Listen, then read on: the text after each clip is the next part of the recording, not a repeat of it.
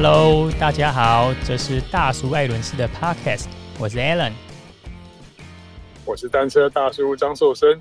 哦，大叔，这一次是不是有将近快两个月没见了？你是都在外面奔波忙碌什么啊？跟我们的听众分享一下，可以得探景啊？继继续当我的工地主任？没有啊，我们就是铁三角。呃，应该在可能十二月吧，十二月初。应该就会开幕一家全家便利店，铁三角店。哦，全家就是你家，那以后要去那边去你家喝咖啡了。来呀、啊，来呀、啊，来喝咖啡。啊哎讲一下，其实大叔你以前也是从选手，然后后来做过其他工作，这接下来转到媒体嘛。那我们就知道说，因为我在大叔那边服务了将近十年的时间呢。那很多时候都奉献了给我。呃，很多时候呢，在媒体工作其实都要一手包办呐，就所谓的校长兼撞钟，这样子也算是自媒体，因为自己做媒体了哈。对。因为就一个人呐、所以就改的这么一配自媒体。那其实过去这几年呢，自媒体已经成为算是主要的宣传管管道了。包括说 FB、IG、YT 呀，有越来越多爱好自行车的朋友们，透过社群平台分享自行车的骑乘乐趣呀。然后一般来说，这些自媒体的朋友们一般都会做比较大众休闲型的，比如说器材开箱啊，那种 unboxing 啊，或者说分享一些可能一日北高双塔的骑乘内容，因为这个比较符合大众型的内容。那比较少数会做竞技运动类的，因为竞技运动类算是金字塔顶端中的顶端，那从事的人口其实相对比较少。那而且通常专业选手在练车或是练车之后，应该也没有太多时间来记录跟分享吧。这个大叔以前在做选手的时候，应该也会有这种感觉吧？就是骑完车训练后之后，或是比赛比赛后之后，应该都已经累的就没有办法再分心来做其他事了吧？其实做杂志的时候也很想把这些训练的东西写出来，可是问题写出来好像看得懂的人。当时也没那么多，有兴趣的人也没那么多。然后我们当时做这种所谓的媒体，就基本上还是要一个团队嘛。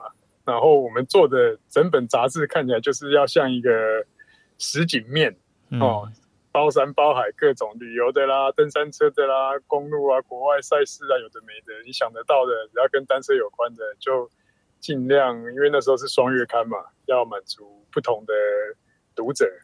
对啊，什么新车介绍啊、试车啊这些，大家都很有兴趣。但是现在来讲，我觉得这个自媒体的定义呢，就是你可以从个人自己开始，然后去从你专精的领域，然后变成是吸引到一个有兴趣的受众。所以现在自媒体等于是各类型的就已经有各各自的不同的属性了。所以我觉得现在的呃单车爱好者有不错的这种。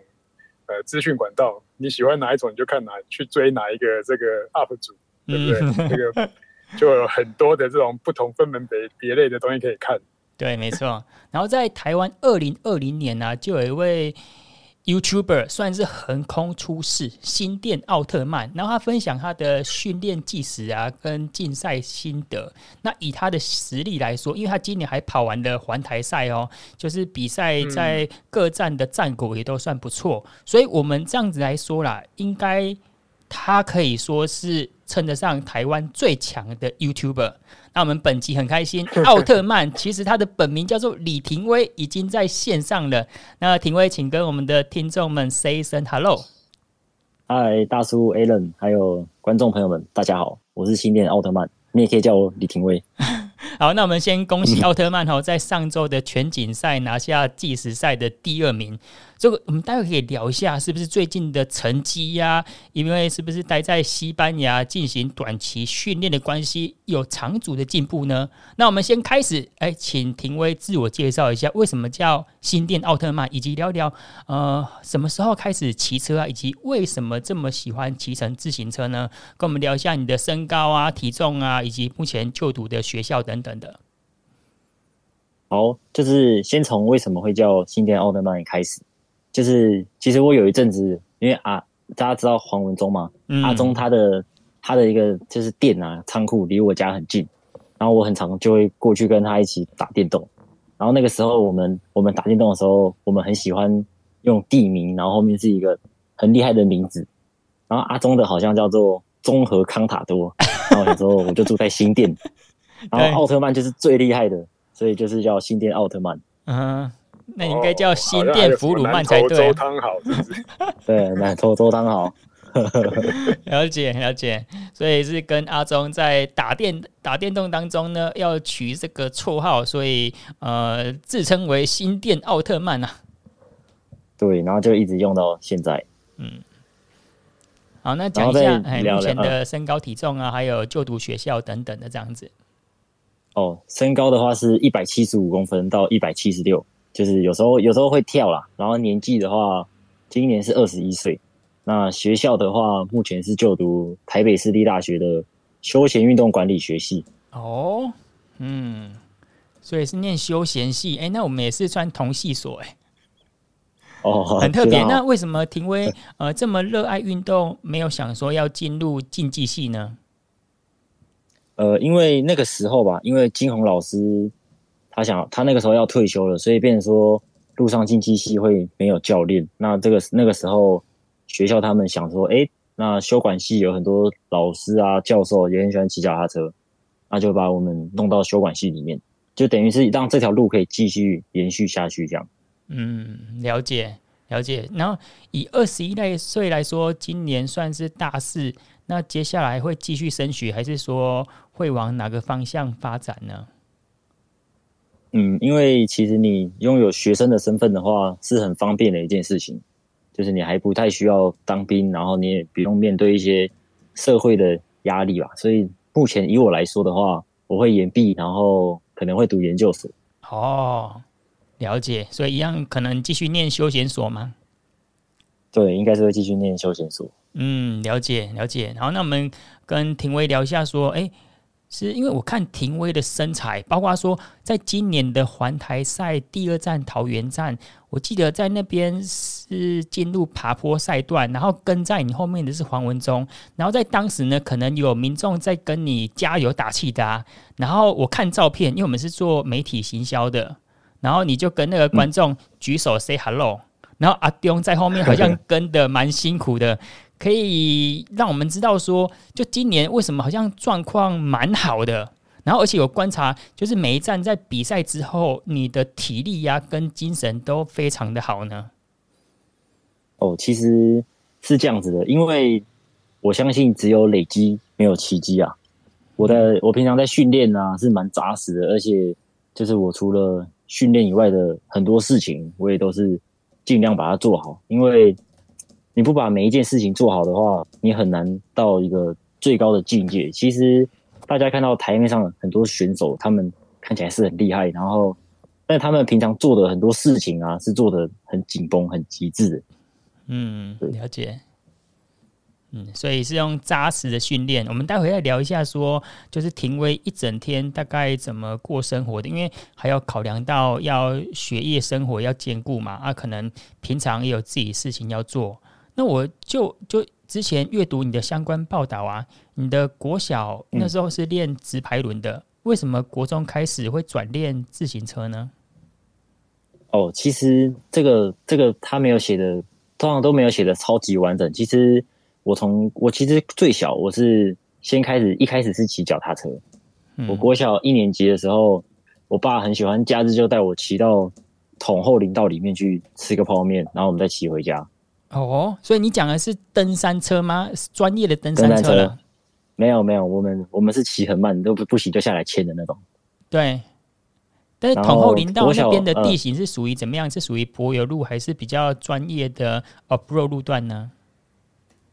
通常我们是骑到大家现在讲的那种 gravel 路吧，然后后来就会回家。我们不会往太里面，因为我那时候年纪很小嘛。我爸他只是想要带我体会一下这种大自然的快乐的感觉。那你觉得快乐吗？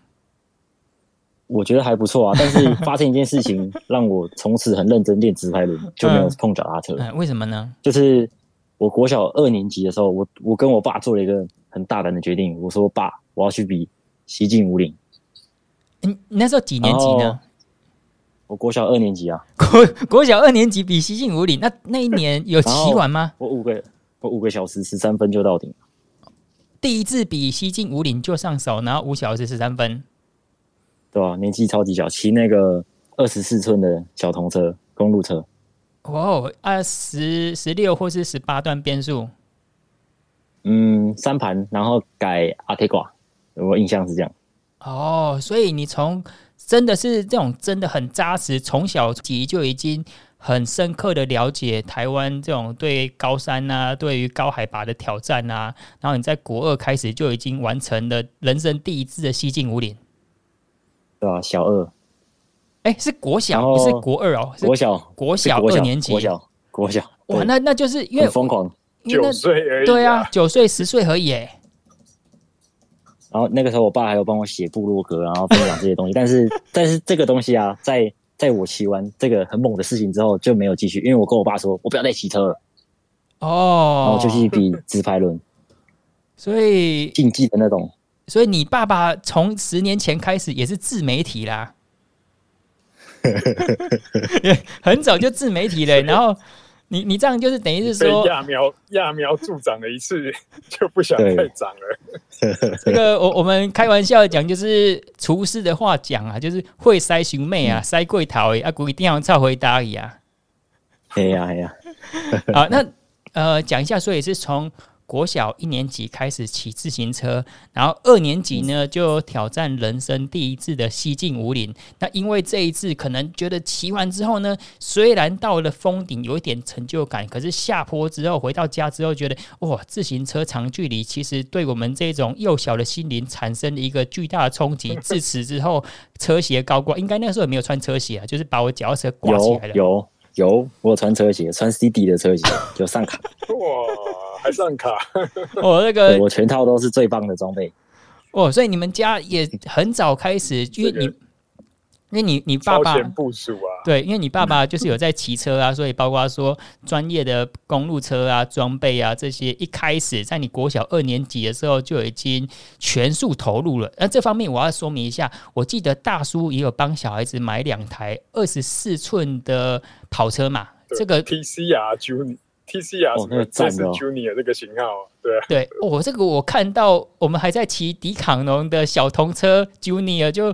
旁边在旁边流口水了。然后大叔看到李廷威的爸爸，可能就五体投地，这个又不一样的 level 了。好，那我们再请廷威跟我们分享一下，就是在西京五岭之后，呃，就是在运动的兴趣方面产生了怎样子的变化呢？呃，就接着前面说嘛，后来因为因为溜，因为其实骑脚踏车在当时同年龄是没有人可以跟我一起骑的，嗯，然后就因为也这个运动，大家可能觉得速度快嘛，年纪小的小孩他们可能就不会让他这样子骑。那以直排轮来说呢，直排轮虽然是一样速度很快，但是它以它是在一个两百公尺的场地里面，而且有好几个教练啊，然后有很多好朋友同才，所以就那个时候就全心全意的投入直排轮的训练。哦，了解了解，所以我们可以换句话讲说，骑自行车骑到快到没有朋友了。啊，我们在 溜冰场里面两百公尺绕来绕去，始终会看到对方的车尾灯啊，一直追击朋友。哎、欸，所以是不是那个时候你就觉得，呃，我的运动天分、我的身体质量跟 DNA 好像对于运动就有一定的比较擅长呢？哦，但是不瞒你，不瞒不呃，就是实不相瞒啊。除了直排轮跟脚踏车以外，其他的运动啊，什么球类啊、游泳、跑步，我都完全是比普通人还要烂。哦，对，所以有这样子的反差，就是你的专长是在于比较偏耐力运动的，但是比较可能冲击性啊，或是比较考验到手眼协调的，就反而没有在这一类的运动有很好的成绩。对，就是其他的项目就是完全是不行。嗯，了解。然后，然后再请廷威继续跟我分享，从小二到小六，因为你是继续又从是不是从国中开始又转到自行车了？然后这之间的改变。哦，好，其实这之中啊，直排轮的生涯到我国小六年级之前吧，都是一帆风顺，我只要比赛啊，就会是前三名。嗯，但是后来就是你要升国中组嘛。然后开始比全国的比赛的时候，会发现自己就是跟不上人家，你会发现，哎，怎么差了一截？就是那个心中的挫败感是还蛮重的。嗯，那因缘际会下，我爸跟我说，哎，要不再比比看脚踏车啊？然后他又在帮我准备了一台脚踏车。对。然后我去比那个时候的骑士协会办的那个，他有两天，一天是仙山，然后一天是那个绕圈赛。然后我两天呢、啊，我好像都拿第二名还是第几名？我就哎，奇怪，我才刚开始骑脚踏车，我怎么跟这些科班的选手差不多？甚至是呃科班里面，你要是比较厉害的，你跟我差不多。我就嗯，好像有搞头，所以我就又开始回来骑脚踏车。然后比重的部分，直排轮就更少更少，到后来是没有。哦，了解了解。那我们刚刚听完庭威的分享，就听起来爸爸非常的支持，不管是直排轮或自行车。那我想问一下，因为自行车其实在比赛啊、训练当中是一个比较相对危险的运动，那你妈妈支持吗？呃，其实有，我过程中有摔过好几次的车，就是算比较严重。最严重的是有一次我门牙都摔不见，都没有门牙。哦，然后脑震荡啊，然后他们特别从台北往南来看我这样子。但是当下我爸妈跟我说的是，如果你觉得你这样受伤啊，那你你没办法再骑车的话，我们不会说什么。但是如果你还想再骑车的话，你自己决定。他们就是支持我这样，对，他们没有说对。了解，所以算爸爸妈妈对你从事运动啊，对走自行车这一块都是非常开明而且支持的态度。嗯，真的是很支持。了解啊，爸爸有在骑车嘛？所以爸爸对于自行车相对比较高级的器材，呃，就是预算啊、花费啊，都非常的了若指掌啊。啊，刚刚讲到说，就是爸爸在买第二辆自行车给你，也是非常的高级的吧？哦，那个时候是那个拉皮尔的一台车队版的那个 FDJ 车队版幸运草人那台，然后挂德莱斯，然后马比克的那个轮组这样，我说哇塞，这个车太棒了，太轻盈了，这样骑。哦，这个这个是精英组中的，算是我们所谓环法赛事级别的战駒诶。那那这个一辆车子也要在当时啊，因为当时可能还没有电子变速，一辆至少也要。六位数十来万起跳嘛，然后为什么爸爸就是会会这么支持呢？因为其实我我爸他在很小很小的时候也有跟就是阿西教练有一起算比过赛，然后他也有练过脚踏车，但是后来因为上课啊，然后家里面就是希望他好好念书吧，所以他也就没有再继续。然后他对于我来说，他觉得。如果今天我要做事情啊，他会很支持我，但是我我没有很想做，他也就觉得没关系这样子。哦，了解。主要是因为有一个嗯未完成的选手梦啊，如果说呃庭威愿意也完成的话，他算是很支持你，不管是在器材啊、经费部分都很支持你。对对，好，那在之后的家人都很支持。那在国中之后呢，就是呃一直就从事自行车了吗？就没有再三心二意改变自己的兴趣跟专长了。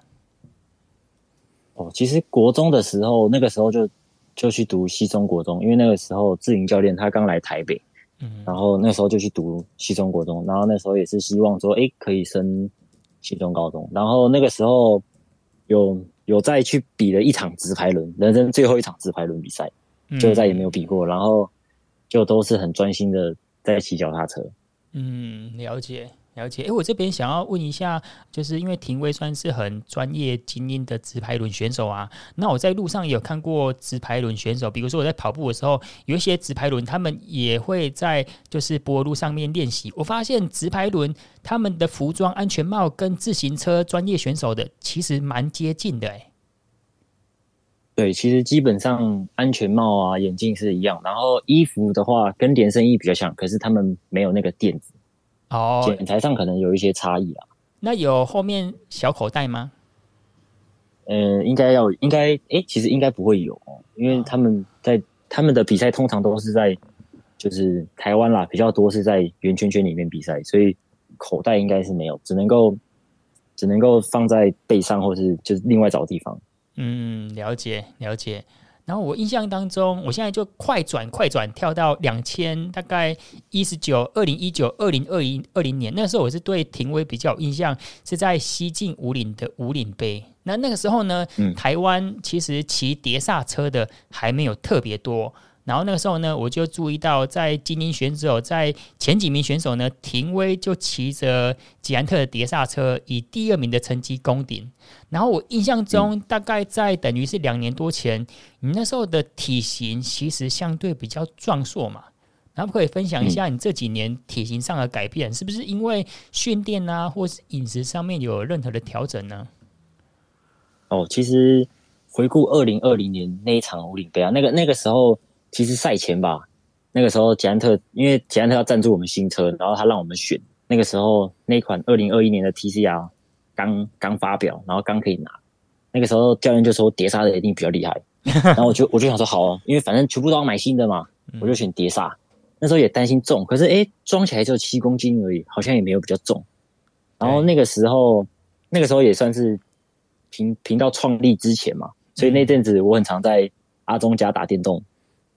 然后我早上我都会找他练车，然后他那个时候他也在准备五岭，那个时候变成说我一开始我大概跟二十分钟我就开掉，对，后来到赛前我可以我可以跟一个小时，然后跟两趟三趟，那时候那时候算是跟钟哥练车练蛮多的，然后加上教练啊，他他也就给我最棒的器材，然后教练也同时给我非常非常多的建议，告诉我说，哎，我要怎么调整，然后我这个体重体重虽然是一个很大的问题，可是瓦数足够大。他说：“那你要降体重的话，你要找到一个很平衡的点，不可以太快。但是，就是一切都是没有办法做到很棒很棒。可是比赛的结果是好的。”嗯，了解。那比如说，二零二零年你一百七十五公分，你的体重落在哪边呢？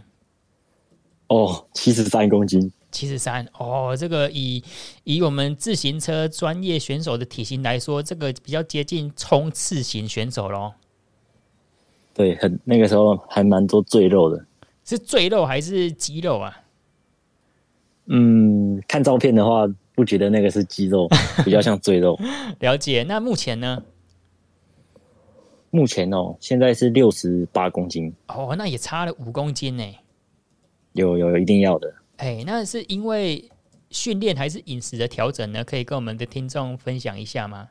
就是靠什么方法达成的？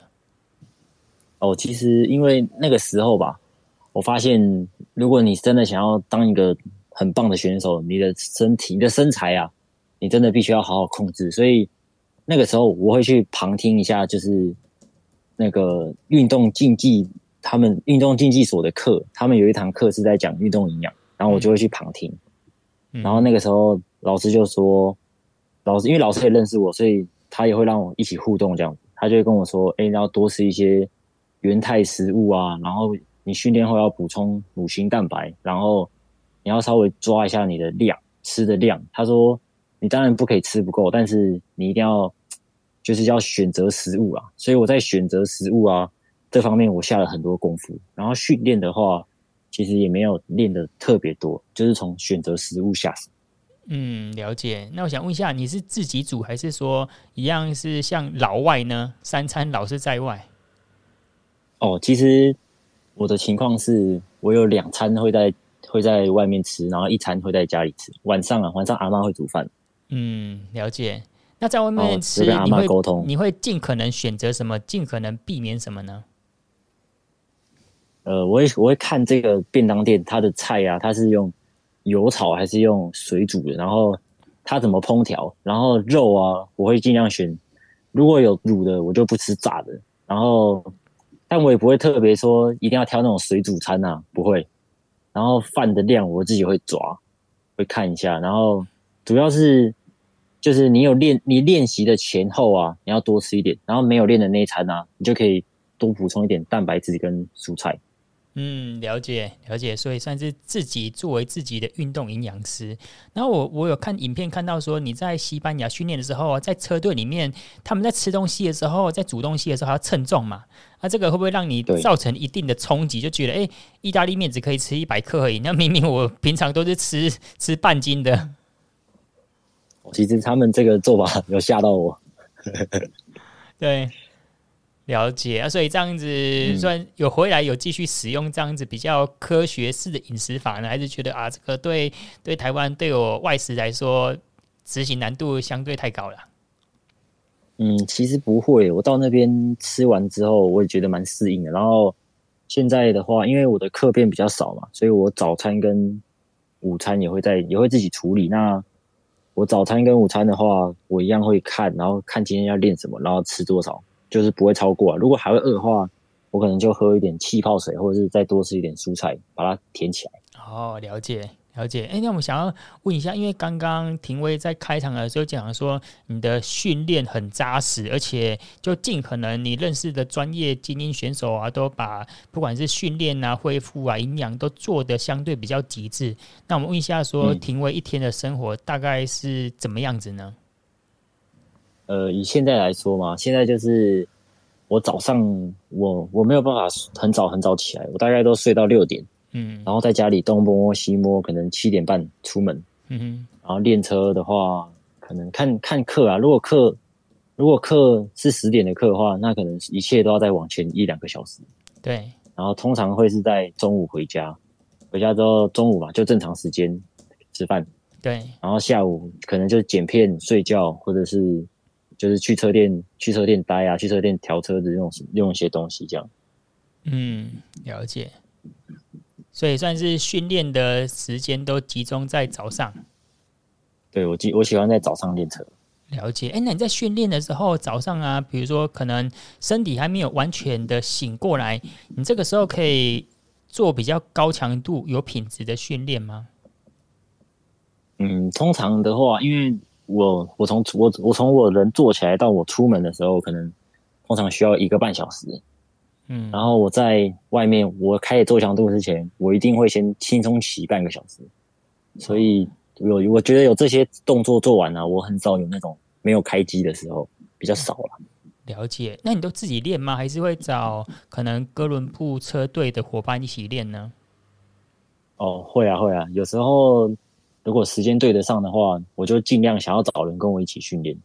嗯，了解了解，那我们就聊一下说哥伦布车队，因为哥伦布呢在台湾算是以专业车队来说是比较特别的存在，因为我们可以讲说，在台湾大部分可能就是台中自由车队啊，或是高雄自由车队，或是桃园自由车队，其实是比较相对呃传统、比较有规模的车队。那以哥伦布来说，是比较偏向于俱乐部形态。可是，在这几年呢，就培育出包括你啊，还有杜志豪、于子亮等优秀选手。然后，想必就是你们在训练啊、时间规划上面，应该跟传统的我们所谓的线队有很大差异处。可以跟我们分享一下，就是呃，选手跟黄显熙教练是怎么互动的？为什么就是加入哥伦布，好像就是训练成绩进步的保证呢？哦，其实。呃，应该这样子说啊，你说的像这些传统的队伍啊，他们他们都有一个活时间叫做专长课时间，嗯，就是刚刚之前一开始有提到的竞技所嘛，竞技系，对，跟体育班啊，他们都会在下午训练，变成说他们的作息是这样子，是早上不知道有没有晨操，然后上课，然后训练，然后下课都很晚回家这样，然后他的但是那个时间其实专长课时间。我印象中应该都两点开始，或是三点。嗯，那这样子其实你训练的时间就是有限，而且也不太自由啦。但以哥伦布车队来说啊，呃，我们我们平常的这些东西，其实教练他没有很特别的说，诶，你几点到几点要干嘛？他他会给你一些方向，他会给你说，哦，你最近可能需要加强某些地方，他会用软体看，嗯哼，他说，哦，你最近什么地方练不够，然后你要准备这些比赛，然后你应该要。做什么样的事情，他会跟你说。然后到比，而且我，但我觉得这些都不是重点，重要的是我们我们假日的时候的团练吧，是很困难的。嗯，我们的团练超难，我感觉跟那种 古典赛可能有差不多难。就是以最近来说，对，最近比全国锦标是两天嘛，嗯，就是计时加公路。对，那教练已经料到说，哦，公路赛那天你们一定会完蛋，所以呢，他就假日啊，六日。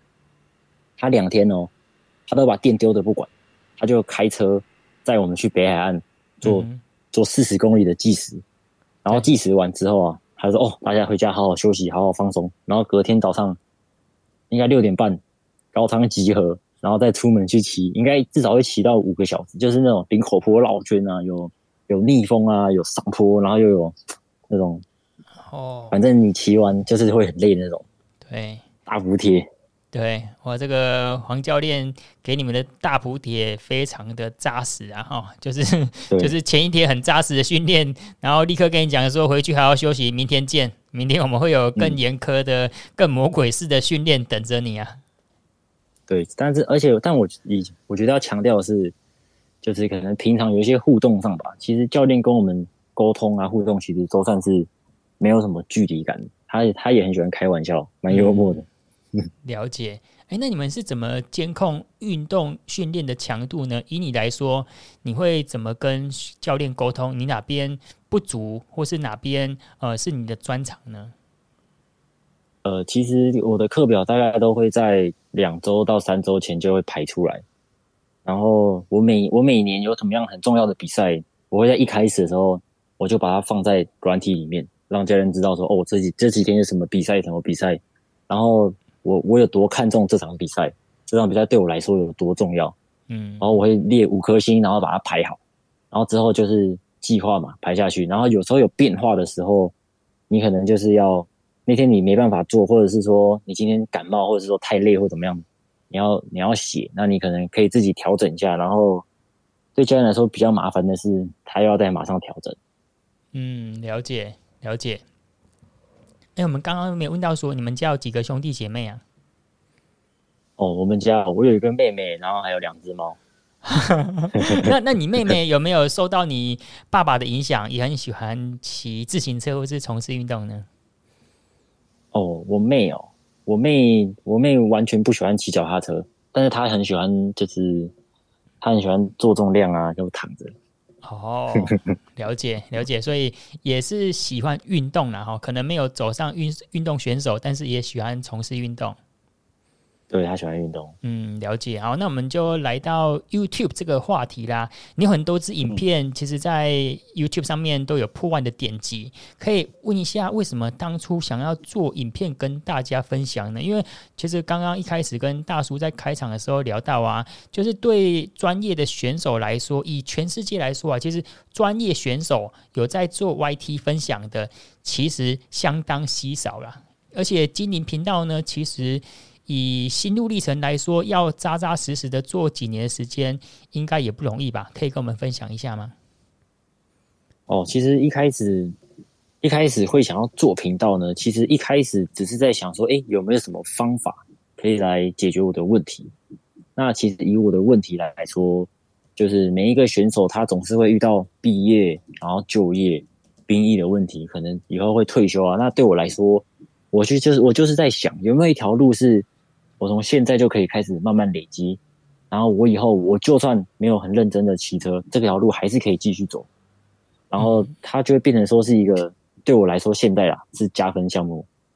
对，所以我那个时候找到的方法就是，哎，YouTube 好像还不错，好像是一个，就是它是一个比较新兴的东西，然后它又是一个看起来门槛没有很高。呃，然后以专业的竞技的这一块单车来说啊，没有什么对手，所以哎，现在开始做的话，我就是第一。所以我那时候想说，嗯，那就可以开始做了。哦。然后我就跟我爸说，哎，爸，需要买一台 Make，然后两台 GoPro，还需要买一堆配件。我爸就说，哦，啊，好了好了，然后我就赶快去把它买齐，就开始了。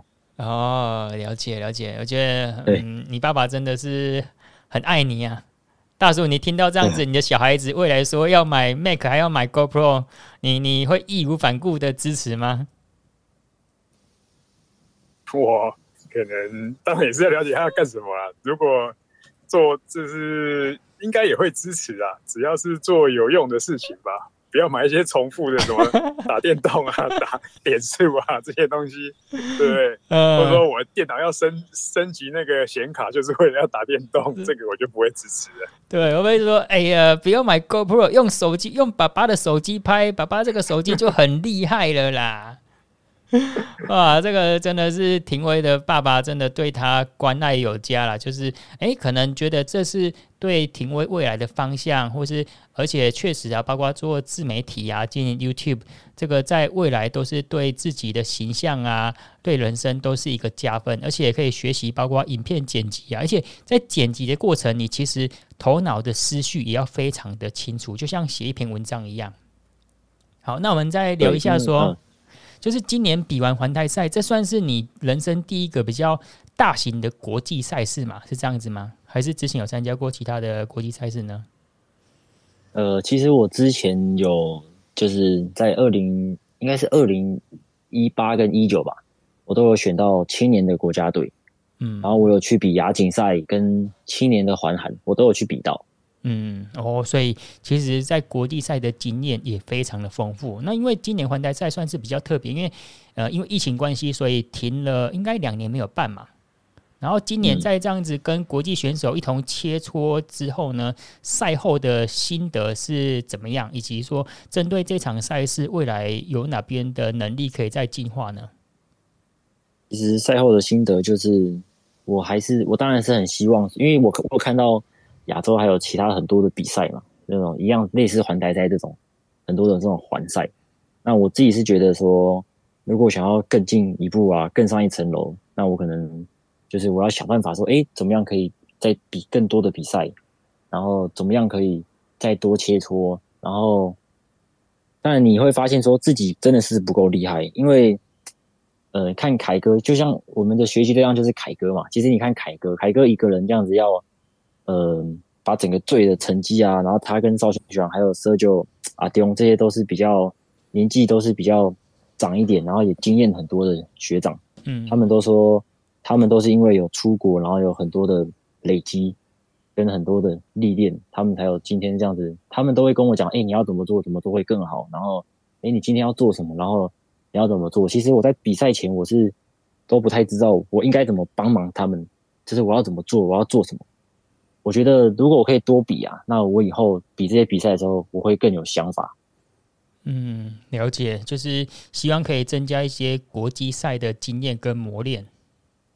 嗯嗯，对。我觉得你那个 YouTube 这样子的做法蛮不错的，因为一般的人啊很难了解集团里面第一视角的情况是怎样，你就把它录下来，然后你又。再加上后面的就是旁白，跟有点像是自自我检讨了。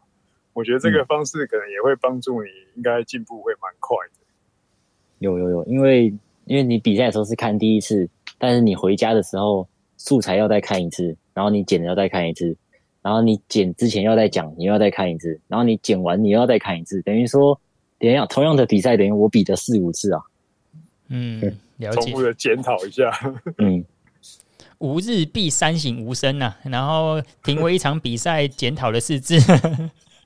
对，嗯，了解。然后，哎、欸，那个廷威今年你有入选捷安特全球选手的潜力培训营嘛？然后你是两次去西班牙跟那个里萨特的车队练兵，然后去西班牙骑车，应该也很有收获吧？有，就是真正真正的很深刻的明白到人外有人，天外有天。就是你在台湾比赛的时候啊，你会觉得说，哦，他今天会赢是因为他的判断真的很好，你会找得到他哪里做的比你更好。但是在西班牙的时候，你会发现，哦，他就是这些选手就真的是比我厉害很多。嗯，那他怎么厉害很多呢？你平常看他啊，像刚刚 Alan 跟大叔有提到，他们吃饭用称重，然后他们很多训练的一些细节啊，我可能没有拍到，但是我我眼睛是看得到，我知道。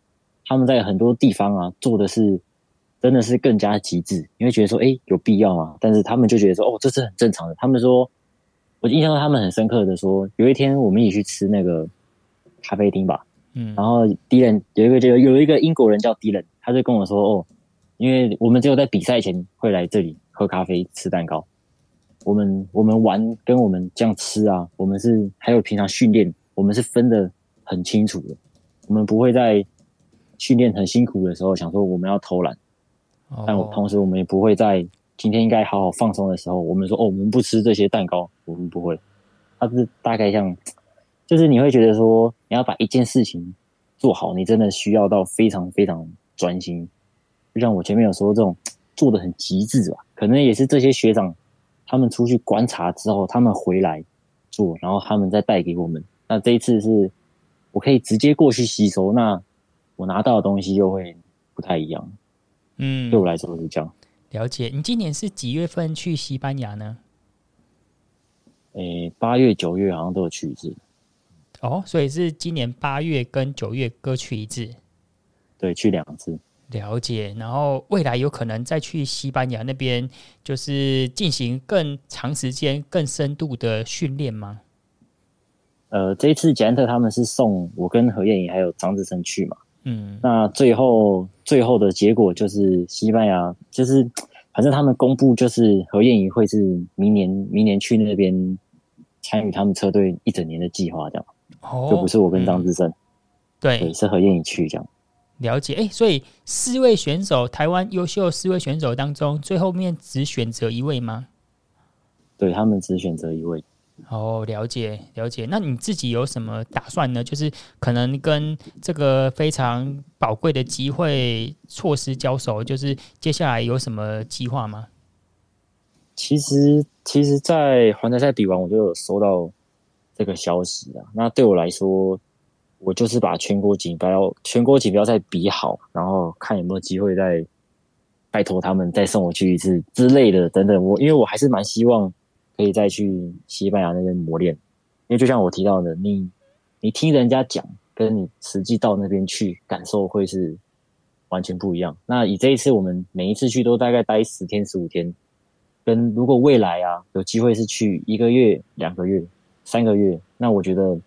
吸收到的东西啊，会差很多很多，所以我自己啊，我自己是很希望可以有机会的话，再往欧洲去走走，多看看这样。嗯，了解了解，因为廷威其实在台湾啊，以二十一岁来说，你的表现已经绝对是台湾的前几名了。所以，所以接下来如果说要挑战自己的更高峰，势必要如你刚刚所说的，要到外面参加更多的国际赛，去吸取在台湾吸收不到的经验跟磨练啊。对，希望有这样的机会啊。嗯，了解。那今年算是二十一岁，非常的年轻。那未来你会继续往选手生涯发展，还是也会相对投入更多的心力在拍 YouTube 啊、剪辑影片之类的？其实以今年来说啊，今年是百分之八十用认真骑车，然后百分之二十的就是偷懒的时间。其实我我只是拿正常人在滑手机的时间来剪影片而已，所以我自认为我目前还是全心全意的在选手这条路上努力。那未来呢？哪一天就像我前面有提到，我哪一天如果不骑车了，或者说诶我可能要工作，或者说我面临到一些问题的时候，那我可能就会以就是就可能就会以 YouTube 为主了。但我目前会先骑车。了解了解，哇，这样子，呃，对，可能选手退役后的规划都已经有相对的一定的思考了，算是跟一般的选手不太一样。好，那问一下廷威，就是因为我们今天的访谈当中，我觉得相对你可能还没有热身完，还相对比较严肃，跟我们平常在赛场上认识的，因为你赛场上就是一个非常热情、很活力的人。就是可以让我们知道为什么你总是这么精力饱满呢？还有就是有关于训练啊，或者是有关于自己骑车，有车友们想说要怎么练得跟廷威一样强的，有没有什么一些经验、配搏技巧可以分享给我们大家呢？哦，其实其实这次是我第一次录 Podcast，所以我现在超紧张。其实我其实我现在身上都是流很多汗，还蛮紧张的。然后你说比赛很热情。精力旺盛啊，怎么？其实我我就是很喜欢参加比赛，然后我很喜欢骑车，所以其实过程中嘛，你说骑车遇到什么挫折，或者说诶今天训练表现不好或怎么样，其实我很难会就是打败我啦，我也很难会觉得说很灰心或怎么样。但有些时候比赛的结果不如意的时候，你会难过，但是很多很多事情就是你如果你如果一直不放下它，它会一直困扰着你。啊，要向前看嘛！我有我有在我自己的 FB 有提到，我说我会喜欢骑车啊，就是因为我喜欢单车竞技的全部。我不只喜欢它美好的部分，我同时也喜欢它可能很辛苦啊，或者是比不好的时候，这些痛苦的部分，就是当你当你深刻的咀嚼这些痛苦的时候，你会发现你的尾韵是很甘甜的。嗯、对我来说是这样。了解了解，感谢庭威跟我们分享他对于自行车运动、竞技运动所体认到的哲学啊。哎，大叔，针对针对那个那个庭威所分享的啊，你有什么想要跟他讨论或是交流的吗？就是以过来老人的一个看法跟建议啦。我觉得其实你这样听起来算是国内资历上真的是很完整的年轻选手，因为你。八岁九岁就已经吸进五岭了嘛？这个有氧底子的，就是在心肺发展期你就已经开始在做这些运动，然后你接下来做直排轮，直排轮的运动其实它的条件跟自行车有很大部分的运动的肌肉群是类似。最重要的是你出场都拿前三名，你已经具备很多竞赛的心理素质，然后再加上你后期的发展，就是也有进正式队，算是校队，然后这样一路。弄上来，然后到现在你自己有有一些想法跟模式。可是我在观察你的部分，我觉得说你比较像像一个全能型选手。但是全能全能型选手有时候说难听就是也全都不能，就是说爬山你也差人家一点，说冲刺你也差人家一点，说 TT 你也差人家一点。所以这个时候要找寻自己适合的训练方式跟那个模式。但是我觉得蛮佩服你的，是说像。那时候九六，你为了拼，然后五里你也是可以爬得不错，所以我比较觉得是你其实蛮有这个潜质的，只是要可能要看怎么样再打磨，然后再往下一个方向迈进。嗯，有这这点教练也有，嗯嗯，了解。庭辉你说不好意思，哦，这这点啊，教练他也有花很多时间在跟我好好讨论啊，因为我我的个性我比较。倾向于说，哎，今天不管是公路赛、场地赛，还是甚至是 gravel 的比赛、绕圈赛、爬坡赛，我都想要参加，因为我都蛮喜欢的嘛。但但我都想要参加的时候，我又想要他都很棒，变成说，我有时候我真的是没办法很专心的在在某一项。那以以这次全国锦标来说，我就是真的把重点都放在计时，就是其实 Sergio 他也给我非常多的建议，然后。这这回也让我当了一回那个借物少年。我车上有一些东西也是他的，跟他借了什么好物呢？跟他借了轮子，还有鞋套啊，然后还有借了很多宝贵的经验。哦，了解了解。嗯所以大叔刚刚就讲说，因为其实廷威现在是比较偏向全能的，可是，在运动竞技当中啊，其实也是相对比较现实的一个环境啊，就是大家可能看到的，就是即使说是前三名，可是大家还是把焦点放在第一名。那比如说这次廷威在全国锦标赛的计时赛拿下第二名，可是大家可能就会记得住杜志豪。第二名呢，就是要比较业内比较爱好自行车的朋友们才会去关注，所以就等于是说要持续把自己的优点还有自己的焦点要持续的在放大，持续的在打磨。有，我今年我明年有一个计划啊，其实我也都还没有，我还没有，我还没有跟很多人说，就是我想要我想要把 John Epson 的西进五岭的记录把它破掉。哦。这个这个很不简单，这个很不简单。对，加油！我觉得我好好准备一下，明年如果不行的话，就后年。了解，了解。哎，大叔，那我对对你们对你有一些问题，就是大叔，你的小孩子比我还大嘛？然后刚刚跟庭威聊完，嗯、庭辉在小二，是国小二年级哦，就已经 骑骑进武岭了。那你家小孩子？因为我自己想到，我们家小孩子今年也是刚升小二啦。我今年，我今天晚上不知道要不要跟他讲这个残酷的现实，就是我今天跟一个哥哥呃聊完 Podcast，他在小二的时候已经玩骑这个西进武岭了。我觉得小朋友的发展呢，自有他发展的方向啦，就是也不强求啦，因为提供他环境，他去试过，然后他觉得。会做到什么程度？像我家两个小孩，他们也很喜欢骑脚踏车。可是呢，我觉得他们就是有一个，就是对于重复性的事情的耐耐性不够。所以呢，就这个很像一般的小孩。所以当当他教他们骑一点长距离的时候，或者做一点挑战的时候，他可能会觉得蛮难的。但是就是维持成骑车的习惯，约他们出去运动骑车，他们都很开心。那我觉得就做到先做到这个程度就好了。所以我也没有勉强他们说以后一定要怎么样怎么样。但我觉得是希望教育他们说，你做事情的呃坚持度要能够长一点。譬如呃老大现在有学吉他，他就持续有在学。那我觉得这样就就还不错。呃，不要说每每个东西你都三分钟热度哇，那。父母真的有点头痛。嗯，了解了解，或是反过来说啊，今天未来就是可能哪一个家长的小孩子说他想要当做呃，他想要朝专业自行车选手的目标，就说好，明天爸爸带你去普里，明天我们就骑西进武林，骑完之后他就放弃这一条路了。这也是一个就是揠苗 助长的方式啊，会被会叫做虐童。对啊，就呃，这个就西进五岭第一次上手，然后十年高挂单车不再骑。